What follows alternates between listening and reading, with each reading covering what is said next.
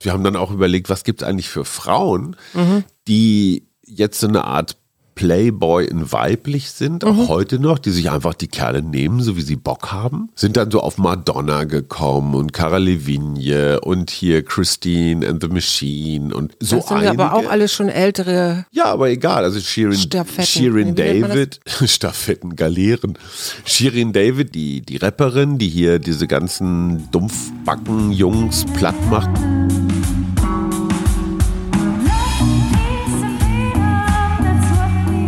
Wir, Arbeit, Leben, Liebe. der Mutmach-Podcast der Berliner Morgenpost. Einen schönen guten Tag. Hier sind wieder wir, der Mutmach-Podcast der Berliner Morgenpost. Du hast so ein seidiges Fell, Schatz. Du hast am Wochenende ein Experiment gemacht. Berichte.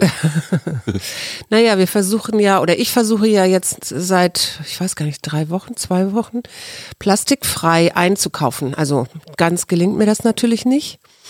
Aber äh, natürlich ein großes Thema ist Kosmetik. Ja, weil du da eigentlich fast alles meistens in Plastikflaschen, Plastiktuben, Plastik, Selbst Männer, die jetzt nicht so alle so super Kosmetik aus, also sich so ausbreiten oder ausleben, wissen das in einem Beispiel. Ja. Diese Duschgelflaschen. Ja, genau. Die, die ja auch nichts kosten. Die kosten irgendwie 1,50 Euro oder 2 oder wenn man will. ich finde, die riechen auch meistens nicht so gut, Nee, die aber riechen ja. auch alle gleich, heißen aber immer anders. Also früher hießen sie Alaska, heute heißen sie Ice, dann heißen sie irgendwann, ich weiß nicht was, Blue Ocean. Dieses Plastik ist so fest und Ja. so hart, da könntest du direkt Flipflops draus machen Ja. oder Zaunpfähle, wenn du es pressen würdest. Ich glaube, das ist das Plastik, was dann wirklich so Zehntausende von Jahren hält für eine verdammte Duschgelflasche. Ja, genau. Und ich bin mir sicher, dass es Produktdesigner gibt, die nichts anderes machen, als nur den Auslass, also die, die Größe der Öffnung irgendwie so zu gestalten, dass du immer mehr in die Hand oder wo auch immer hinkriegst, als du eigentlich willst. Man kann das Zeug nicht vorsichtig dosieren. Du kriegst immer so einen Schwall raus. Ja, stimmt. Eine Shampooflasche ist das Gegenteil von einer Ketchupflasche. Da kommt nie was raus und da immer viel zu viel. Und Na gut. genau das äh, habe ich jetzt versucht mal anders zu machen und habe mir ein, ähm, eine Shampoo-Seife gekauft. Ich glaube tatsächlich auch, dass unsere Vorfahren ja so, damals so die Haare gewaschen haben, ne, mit Seife. Naja, es gab Kernseife ja noch, oder sowas. Genau, Kernseife für und dann, alles. ja, genau. Und eben auch die Haare und so. Und das habe ich jetzt gemacht und habe das heute schön eingeschäumt. Und meine. Haare sind auf jeden Fall Ihr müsstet fettfrei. das sehen. Na, jetzt übertreib nicht. Aber es ist auf jeden Fall mal ein interessantes Experiment. Ja, und man sieht, also man könnte jetzt nicht sagen, dass es irgendwas ist, dass du irgendwas anderes auf dem Kopf trägst als sonst. Also Nee, ich trage immer noch meine Haare auf dem Kopf Ja, aber und die sie sehen- fallen, sind auch nicht ausgefallen Nein, oder sowas. sind- sie sind also ich, ich beobachte das mal, ähm, wie sich das so weiterentwickelt. Ja, ich Ich finde es aber gut, erstmal grundsätzlich. Und dazu, vielleicht passt das noch, es gab am Freitag den Zero Waste Tag von der BSR hier in Berlin. Das ist unser, unsere Müllabfuhr. Und was ich ganz entspannt fand, die hatten da sehr viele Projekte, die sie vorgestellt haben. Aber sie haben das Haus der Materialisierung, so nennt sich das. Das war früher das Haus der Statistik am Alexanderplatz. Und da ist Dienstags, Mittwochs und Donnerstags kann man da auch an Workshops und so teilnehmen.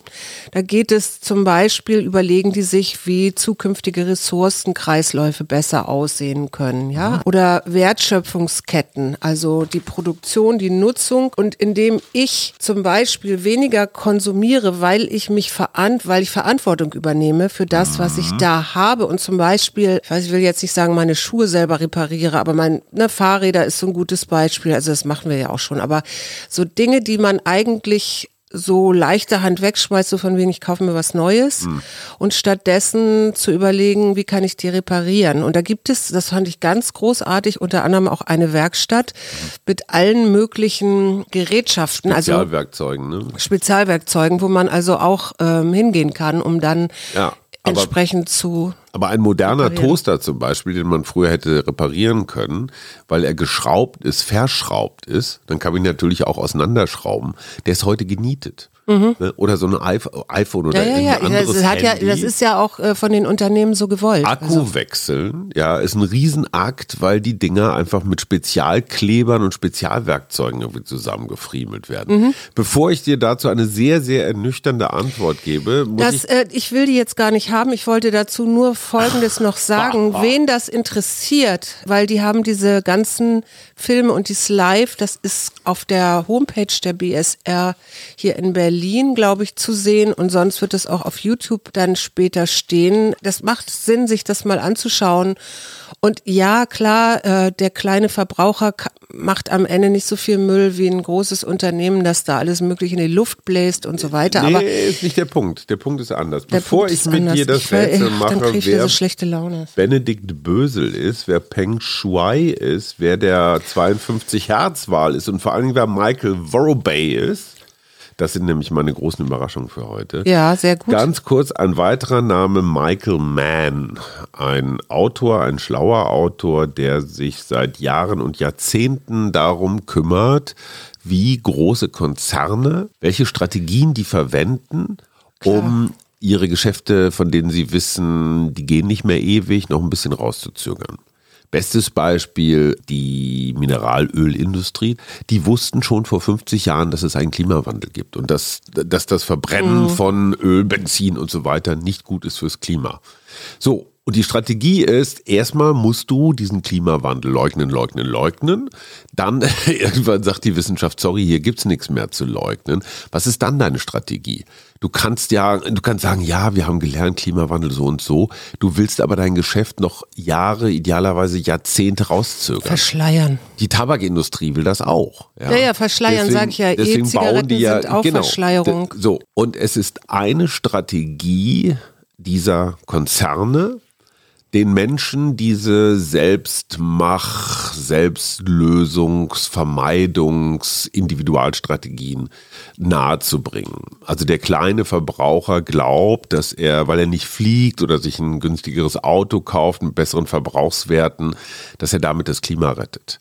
Das stimmt aber nicht. Das ist eine reine, wiederum so eine Verzögerungsstrategie. In Wirklichkeit, und da sind wir wieder bei Glasgow, ich weiß, du atmest schwer. Ja. Aber es ist jetzt gerade auch wie mit Corona und der vierten Welle. Es ist am Ende die Politik, die es entscheidet. Ja. Und was Fridays for Future macht, wir stellen uns auf die Straße und wir machen hier so viel Rabatt, bis ihr euch endlich bewegt. Mhm. Funktioniert zwar gerade nicht so, ist aber, wenn du das Klima schützen willst, ich weiß, es tut weh, aber es ist effektiver. Ja, siehst du. Und das, deswegen rufe ich jetzt alle Boomer auf, das nächste Mal bei Fridays for Future mitzulaufen. Boomer weil for im Moment, Future. ja, weil das im Moment immer so heißt, ja, ja, die Jugend, ja, ja. Es wird so ein bisschen belächelt. Ja. Wenn sich ähm, und das, ja, darüber ne, reden wir ja, darüber reden wir ja mit Tristan Hawks, ne? Über diese. Darüber reden wir mit Tristan Hawks. Ich habe noch eine Sache mitgenommen, weil wir ja hier ab und zu auch mal ein Mottenproblem haben. Oh ja, Mehlmotten. Nelken und Salbeisäckchen. Ach was. Mögen, die mögen sie, mögen sie überhaupt nicht. Nelken? In, Nelken, und Sa äh, Nelken und Salbei in einem Säckchen und dann auch genau an diesen Orten, wo Also sie sich normalerweise reinsetzen würden. Diese Gewürznelken. Ja. Also kann ich auch so ein paar, ich sage einfach mal so ein paar, fünf, sechs so Nelken, einfach Dinger in unsere Nussschublade packen. Das können wir mal versuchen. Die, ich Bies, würde, die Biester bohren sich durch Plastiktüten durch. Ja, ja. Sorry, wir haben noch Plastik. Ja, ja. Äh, aber nicht mehr lange. Nee, nee, nicht Deswegen mehr lange. tun wir es ja inzwischen in Schraubgläser. Wer ist Michael Vorobey? Ein renommierter Biologe der Universität Arizona und der hat Patientin Null ausfindig gemacht. Bislang dachte man immer, es sei so ein Büroangestellter in Wuhan gewesen, Mhm. der zum ersten Mal Corona hatte.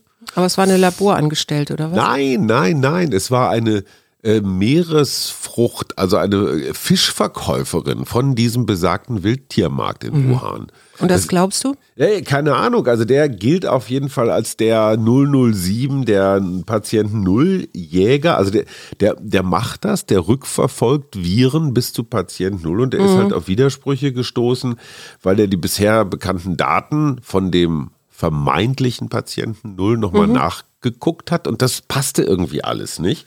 Und dann ist er eben ähm, auf, diese, auf diese Frau gestoßen. So, das heißt natürlich, dass diese Laborthese die auch deswegen befeuert wurde, weil es Ungereimtheiten mit dem ursprünglichen. Patienten Null gibt, jetzt aber wieder ein Stück weit entkräftet ist, was ich ja nach wie vor spooky finde, weil dieses Superlabor, das ist ja auch nur ein paar hundert Mhm. Meter weg. Also es gibt Zufälle, die sind so groß, dass ich sie nicht glaube, aber auf jeden Fall ein neuer Blick auf den Ursprung des Virus. Weißt du, was mich so beschäftigt hat? In Österreich gab es ja eine riesengroße Demo, Ja. weil in Österreich ja die Inzidenzen noch viel höher sind als bei uns. Ich glaube dreimal so hoch Ja, oder so. plus Lockdown. Und jetzt hat der Schattenkanzler Mhm. hat ja äh, angekündigt Lockdown ab Montag, also auch für, äh, alle? Mhm. für alle genau und Impfpflicht ab Februar oder so. Ne? Ja, und jetzt äh, passiert. Jetzt habe ich mir folgendes, äh, ging mir plötzlich folgendes im Kopf rum. Also es gibt ja einmal die Geimpften. ja.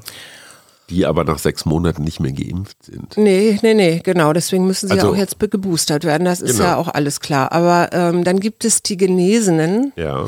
Und dann habe ich mich gefragt, ein Genesener, ja. Also der womöglich, ja, war er immer geimpft? Nee, vielleicht war er auch vorher schon erkrankt, als es noch gar keine Impfungen gab.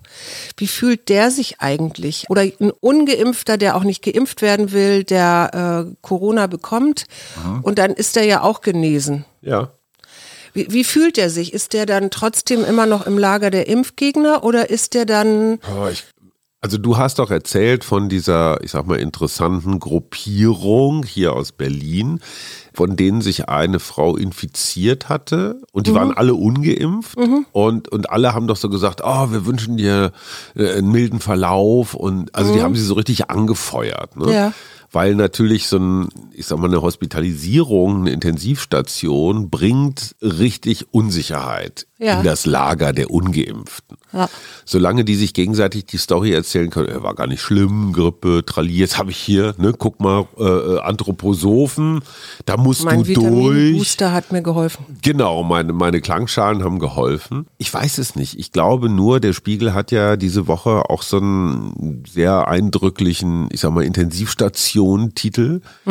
Ich habe solches Verständnis für diese Menschen, die da arbeiten, dass die einfach sagen, wir haben so gestrichen, die Schnauze voll von diesen Ignoranten. Ja, gut, aber ich meine, die du 90 Ministerpräsident, Ja. der Ministerpräsidentenrat, oder hat doch jetzt auch ge- angekündigt, dass es eine Impfpflicht für Pfleger und Ärzte gibt. Ja, die hätte man und schon vor einem Angehörige Jahr. von Heil- und äh, Pflegeberufen. Ja. ja, natürlich. Also ich, ich finde, so auf der einen Seite verstehe ich die, die im Krankenhaus arbeiten und stöhnen. Und andererseits kann ich sie nicht verstehen, die, die sich dann nicht impfen lassen. Und es gibt ja Kliniken, da hast du 50 Prozent nicht geimpfter Pflegepersonal. Also in ich war- Thüringen zum Beispiel. Also ja gut, das mag in Thüringen so sein. Äh, hier in Berlin, von denen, mit denen ich rede, auf der Covid-Station müssen alle geimpft sein. Und hier unsere liebe Christiane Feldmann äh, aus, aus dem Urban-Krankenhaus, die da als Notfallmedizinerin arbeitet, sagt, auch wenn du nicht geimpft bist, dann kommst du gar nicht mit Covid-Patienten in Kontakt, weil du andere Sachen machst. Was ich meine ist, wenn Sei jetzt, denn, du bist eine Hebamme, habe ich gerade gelesen. wenn jetzt alte Menschen in Seniorenheimen sterben, weil das Pflegepersonal das Scheißding einschleppt und die Alten nicht geboostert sind, da denke ich mir, ey, im Jahr zwei von Corona, da hätte man schon auch mal drauf achten können. Hast du auch schon so langsam so ein Lockdown-Gefühl wieder? Ja, aber das habe ich dir neulich schon beantwortet, dass ich glaube, dass das wieder kommt. Nee, darum geht's nicht. Ich meine, wir wissen ja, wie es geht. Also bis auf Christian Lindner, der ja findet, Kontaktbeschränkungen bringen nichts. Aber wir gehen kaum noch aus. Ich bin Mhm. mit meiner Maske mit Abstand und so deutlich aufmerksamer als noch vor Wir haben auch vier wieder Wochen. Tests gemacht jetzt Wir so haben die wieder letzten ey, Tage, ne? Ich habe versucht, Tests im Internet zu kaufen. Die Schweine wollen fünf Euro für einen ranzigen Wahnsinn. Test haben. Naja, gut, das ist der Markt. Und wir haben einen neuen Wert, ne? Wir haben jetzt den Hospitalisierungswert. Genau, der nämlich angibt, wie viele. Menschen pro 100 ein- 100.000 Einwohner binnen sieben Tagen mit Corona im Krankenhaus behandelt werden. Ja. Und die Fachleute kritisieren den, weil die sagen, die Meldungen sind verzögert. Okay, das also bevor das Krankenhaus überhaupt meldet, dass es Leute äh, Corona-Patienten hat, vergehen zwei Wochen. Also ist der Wert eigentlich gar nicht richtig. Naja, der kommt mit zwei Wochen Verzögerung. Naja, gut. Aber Markus Söder hat ja schon reagiert und für Bayern auch schon so. Ja, die liegen auch schon aktuell mit ihrem Inzidenz, glaube ich, bei 600 und sind in diesem Krankenhauswert, da geht's so ab sechs los. Also der Schwellenwert von sechs Covid-Patienten im Krankenhäusern. Sechs führt auf 100.000 Auf 100.000, im im- Krankenhaus. genau. Okay. Führt zu 2G plus. Und äh, bei Söder liegt der aber schon bei 8,85. Oh, okay. Wer ist Peng Shuai? Tisch Tischtennisspieler, keine Ahnung. nee, nicht Ping Pong, Peng. Peng Shuai ist eine relativ bekannte Tennisspielerin aus Naja, China. siehst du fast. Also, Moment. Ja. Und die ist weg. Wie? Die ist verschwunden. Die hat offenbar mal öffentlich gemacht, äh, dass im Verband, also dass ein hoher Sportfunktionär äh, übergriffig geworden ist. Mhm. Und seitdem ist sie, tja, weg.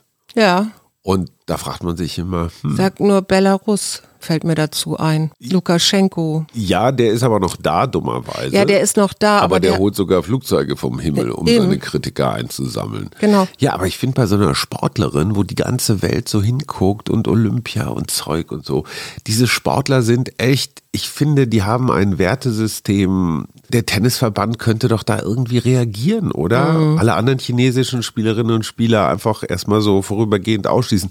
Genau wie diese Katar-Scheiße, ja? Ja. Irgendwann beginnt die WM in Katar, ich krieg's kalte Grausen, ja? Ja. Der FC Bayern kann bis heute nicht erklären, warum sie da immer ins Trainingslager hinfahren. Natürlich können sie es erklären, weil sie viel Kohle dafür kriegen.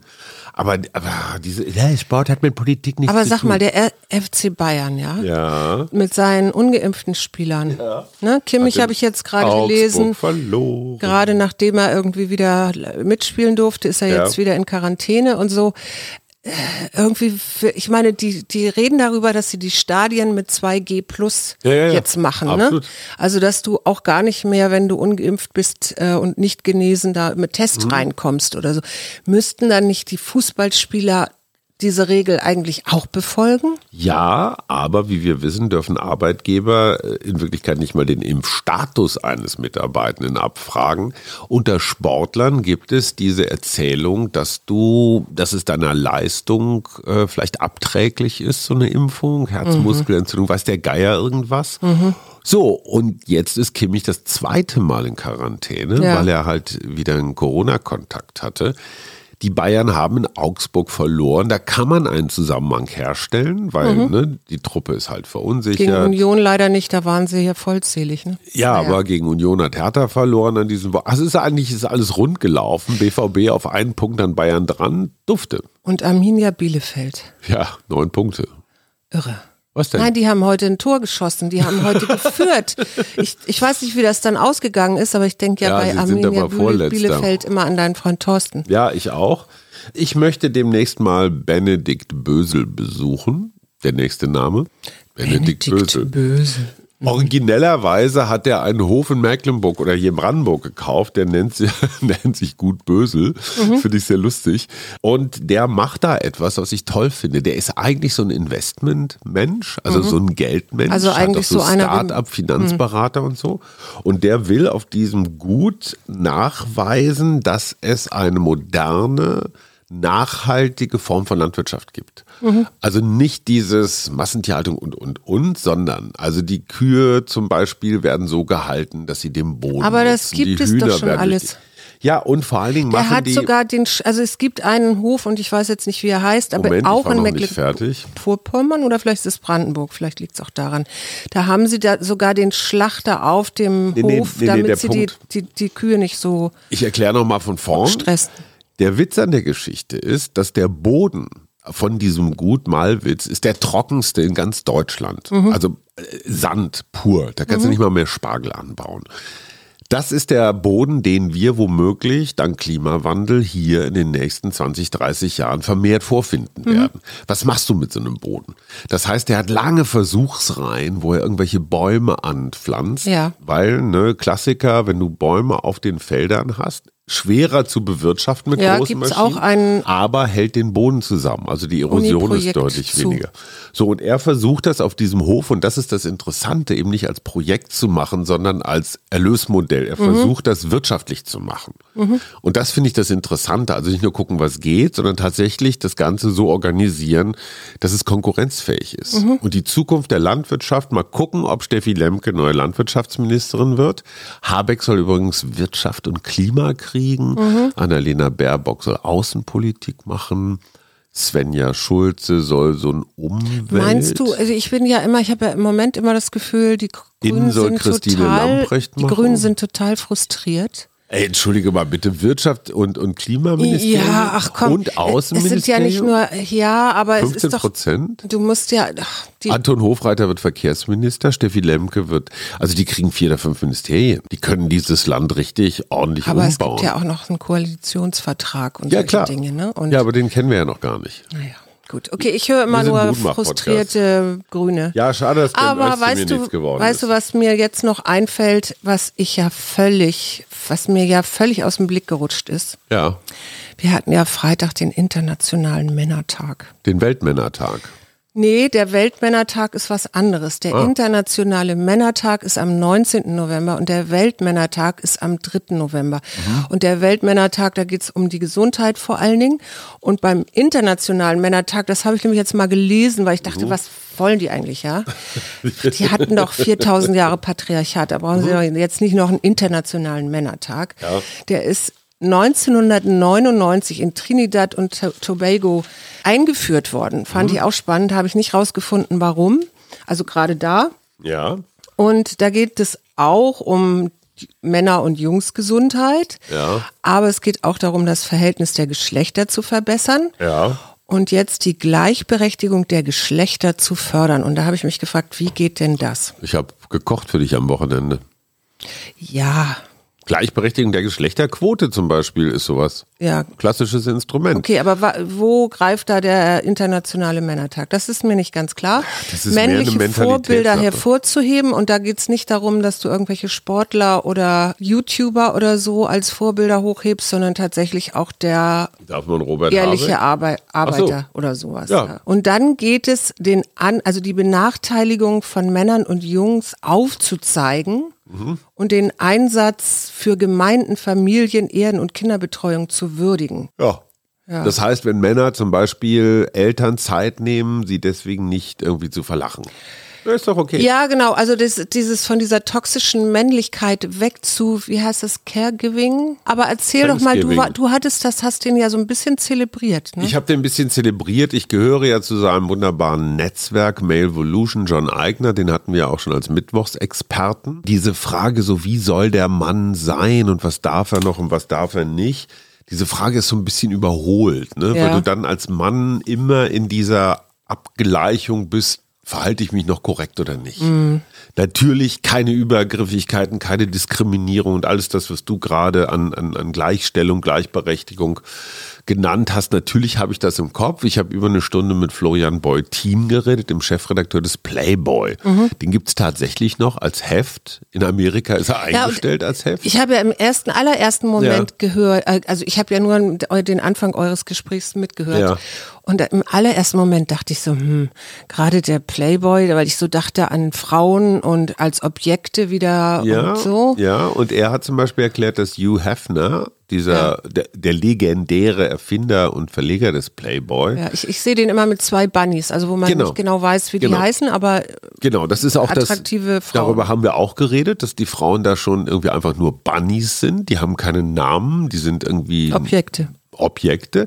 Er sagte damals, Ende 50er, 60er Jahre, als Hugh Hefner anfing, dieses Heft sich so auszudenken, war Amerika super, super prüde.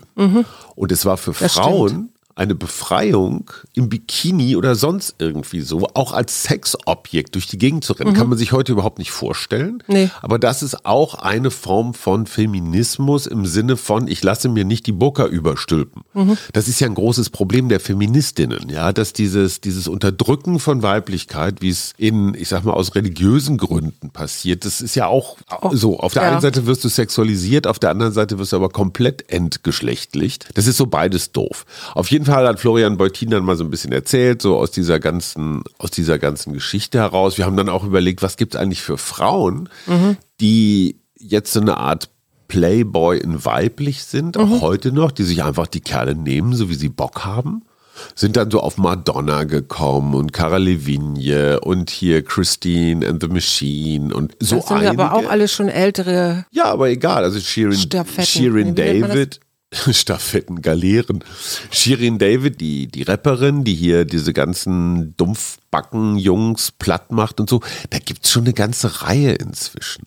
Und die entscheidende Frage, habe ich ja mit dir am Wochenende auch drüber geredet, warum nackte Frauen? Mhm. Es gibt immer noch dieses Centerfold, dieses dreigeteilte Ausklappbild, was man so schön in seinen Bundeswehrspind hängen kann. Warum keine nackten Männer? Es gibt auch natürlich Frauenhefte mit nackten Männern, so Missy-Magazin und so ganz, ganz es lustige gab auch Sachen zum mal, ich, ich weiß, es gab auch mal den Playgirl. Playgirl, ne? ja. ja, hat aber nicht funktioniert. Hat nicht funktioniert, Hat nicht ne? funktioniert. Warum nicht? Florian Beutin sagt, Männer gucken sich gern nackte Frauen an. Also Mhm. ästhetisch fotografiert ist ja auch in der Kunst nicht ungewöhnlich. Mhm. Und Frauen gucken sich auch gern nackte Frauen an. So, und das ist jetzt bei Männern offenbar nicht so. Männer haben eine andere Mögen keine nackten Männer angucken, so meinst du das jetzt? der Mann wird, wenn er so ikonografisch dargestellt wird, dann eher so als Krieger, Sportler, Athlet, Das ist lustig. Weißt du, was ich gerade für ein Bild habe? Tatsächlich, du, ist- das passt auch irgendwie. Ich habe tatsächlich gerade so ein Bild von einem äh, nackten Mann, der aber so, also das Entscheidende ist, dass der so ähm, Eingeölt. ein, ja nicht eingeölt ist, sondern eher so von Erde, so weißt du, so Ah, ja. so mit Erde beschmiert Ja, ist die und Jungs, dann so die Jungs, die so in, in der Latzhose so unter dem Lastwagen auf so einem Rollwagen so, runter raus ja, so aber das kann natürlich sind. auch wieder alles geprägt sein durch mein Patria durch meine patriarchale Nein, Brille. aber du kannst den doch lecker finden, das ist doch in Ordnung. Na, ja, da- das ist ja gar, das steht ja auf dem zweiten Blatt. Aber Leute, ich ich, muss mal kurz raus, mir ein bisschen Schlamm besorgen, mich für meine Göttin hier in, in Form bringen. Ganz zum Schluss, Schätzelein, du willst doch im Energie sparen. Ne? ich habe auch noch was, ja. Was glaubst du, was der größte Stromfresser im Haushalt? Nicht, nicht Linsen. Schneller. Das sind auf jeden Fall irgendwelche großen Geräte wie Alte zum Beispiel Heizungspumpe haben wir nicht. Was Ja. glaubst du, ist noch ein großer Stromfresser? der Geschirrspüler. ja, der ist Und der. Kühlschrank. Ja, interessanterweise Geschirrspüler auf Platz 8, der Kühlschrank auf Platz 5. Aber auf Platz 2 Computer und Zubehör. Ja, glaube ich das sofort. wird tatsächlich unterschätzt. Also die, selbst dieser ganze Standby-Betrieb und so frisst echt auf die Dauer sehr viel Strom. Da schlägst du vor, immer ausmachen den Computer Genau, komplett. Beleuchtung nicht Okay. Mhm. so viel. Also Beleuchtung ist nur auf Platz 6. Das hat halt immer das Problem, das siehst du und denkst, oh, da wird viel Strom verbraucht, stimmt aber gar nicht so. Fernseher und Receiver haben wir alles gar nicht mehr, komplett abgeklemmt. Gefrierschrank haben wir nur ganz klein, ja, und auf Platz 3 Herd und Backofen. Mhm. Das heißt, so eine verdammte Tiefkühlpizza, die man für kleines Geld kauft, kostet aber durch die, wenn du da das Ding eine halbe Stunde anhast mit Vorheizen und Nachglühen und allem, kostet richtig Ja, viel ganz Geld. davon zu schweigen, Plastik, ja. Naja, gut, Plastik sowieso. Also die Tiefkühlpizza, die müssen wir jetzt echt mal. Wobei, wenn du die Scheißpizza selber machst, brauchst du ja auch einen Ofen. Ja. Ja, wir müssen mehr kalt essen. Im Sommer gerne wieder, aber jetzt im Moment. Ah, ich hab, komm, boah, heute machen wir, hauen wir hier echt eine Folge raus. Ich habe auch noch was. Du hattest gerade noch was? Was mich jetzt auch beschäftigt und was wir noch nie, was wir noch gar nicht hier besprochen haben, ist dieses Flüchtlingsdrama hier vor unseren Toren. Ja, darüber habe ich letzte Woche eine Sendung für die Deutsche Welle gemacht. Der große Unterschied ist, dass diese Menschen mit einem Touristenvisum nach Belarus fliegen oder Ja. geflogen werden, gelockt werden. Und du hast jetzt nicht diese dramatische Balkanroute Mittelmeer-Schlauchbootgeschichte, Nee. sondern die Menschen, die über Belarus einfliegen, natürlich auch noch mit der belarussischen Airline Belavia meistens, das ist eine andere Sorte von Flüchtlingen. Und so zu glauben, ich fliege da mal eben hin und marschiere dann über die Grenze und da bin ich im gelobten Land, kann man auch auf dem Wege der Recherche vorher schon mal. Ja gut, aber wenn du jetzt auf diese ganzen Nepper, Schlepper, Bauernfänger reinfällst und Ja. das machst, weil du dir Klar. ausrechnest, ich habe so einen Artikel gelesen, ich glaube, das war in der Zeit äh, von so einer Familie, die hier schon Verwandten hat irgendwo in Deutschland und dann mit fünf Kindern da äh, Aber mehrere Nächte im kalten Wald und dramatisch, gar und keine dann, Frage. weißt du, dann hast du von beiden Seiten bist du eingekesselt, du kommst nicht vorwärts und nicht rückwärts und das ist doch, das ist doch Ja, aber sorry. Gruselig. Ganz, das ist total gruselig. Aber nochmal, wenn ich mit Lukaschenko Geschäfte mache und wenn ich mich vorher nicht informiere, wo landet dieser One-Way-Flug? Ja, da muss man auch mal fragen, ist das wirklich verantwortungsvoll von den Eltern, mit fünf Kindern loszufliegen? Sorry. Mhm. Das ist auch von Lu Also Lukaschenko natürlich nicht. Nein, das, Aber ja, ich. so, und Frau Merkel hat ja mit ihm telefoniert und die DW-Korrespondentin ähm, von Namen sagte nur, äh, die Drohung, also die Daumenschrauben, die man anziehen kann, pass auf, Lukaschenko, wir nehmen dir deine Rohstoffe nicht mehr ab. Also da geht so viel um Tabak und, und, und Naturprodukte, Kali und so Zeug. Und vor allen Dingen, wir lassen eine Fluggesellschaft nirgendwo mehr auf EU-Grund landen. Dann fängt es an, richtig weh zu tun. Mhm. Und die ersten dieser Flüchtlinge werden zurückgeflogen. Mhm. Ich finde das sehr viel interessantere oder auch schwierigere Problem. Eigentlich sind die Polen auf der Shitlist von Brüssel, ja. ne, weil sie ihre demokratischen Spielregeln so ein bisschen sehr äh, undemokratisch mhm. interpretieren. Und die Polen sind es aber, die die Grenze dicht machen, ja, also die das für den Rest Europas erledigen, weil keiner hat Bock auf Flüchtlinge. Das kann man finden, wie man will, aber ja, ja. dieses Unwürdige, wer nimmt sie jetzt? So, und jetzt sind wir hier, sind wir noch bei einer, es passt, es passt sehr gut. Ich kriegte heute eine Zuschrift und zwar vom MFK.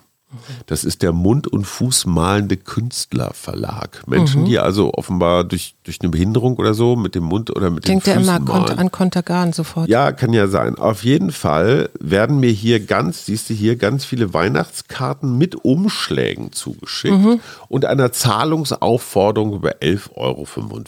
Mhm. Und da steht aber auch drin, das muss ich nicht bezahlen. Schicke ich die zurück? Schmeiße ich die weg. Ich finde das übergriffig. Mhm. Ich finde das, ich finde es gemein, mir etwas in die Hand zu legen, was ich nicht bestellt habe. Mhm. Das ist so eine ganz miese Form von Spendengewinnung, die ich nicht teile. Was mache ich damit? Das Verschenke ist eine ich moralische die? Frage. Genau, das ist meine Unmoral. Was mache ich damit? Ich bin drauf und dran, es zurückzuschicken. Ja. Und sie herzlich zu bitten, mich von diesem Verteiler zu nehmen. Ja. Zumal es ist auch keine Organisation, es ist ein Verlag. Mhm. Ja, und da denke ich mir auch immer, hm, wie sauber ist das jetzt? Ja, genau. Ne? Ja. Also ich, In dem Fall würde ich es wirklich auch zurückschicken. Oder schmeiße ich es einfach weg, was ich den Künstlerinnen gegenüber wieder unfair finde? Ja, weil du kannst ja, also UNICEF und so weiter, die haben ihre Karten ja richtig im, im Verkauf. Also ja, da das ist ja, ja was ganz anderes. Dann kann ich ja entscheiden. Ja, ja, eben. Gut. Motto der Woche. Die, ja, genau. Motto Gib mal die Karten her. Die Karten, hier ist aber auch so viel Zeug immer. Ja. Dieses papierlose Büro von dem. Was sagen wir denn? Was machen wir denn überhaupt? Du sagst ja schon, wir sind Schatz, schon wir in sind einem schon inneren Lockdown. Viel zu weit über die Zeit. Ich okay. habe die ganze Woche eine Veranstaltung unter zwei. Gehorsam, Schatz. Gehorsam. Mhm. Na, lies mal. Ja, sag mal, Gehorsam für die nächste Woche. Ich tue, was du willst. Oh, toll. Das, ich, ich werde dich daran erinnern. Ja, Schatz. Welcher Teil von dir bestimmt dein Leben? Achte auf dein inneres Wissen. Folge deinen tiefsten Impulsen und Disziplin und Entschlossenheit. Mhm, das heißt, ich soll mir gegenüber gehorsam sein. Ja, denke ich auch. Ich dir. Schade eigentlich. Eine schöne Woche für euch. Wir. Arbeit, Leben, Liebe. Der Mutmach-Podcast der Berliner Morgenpost.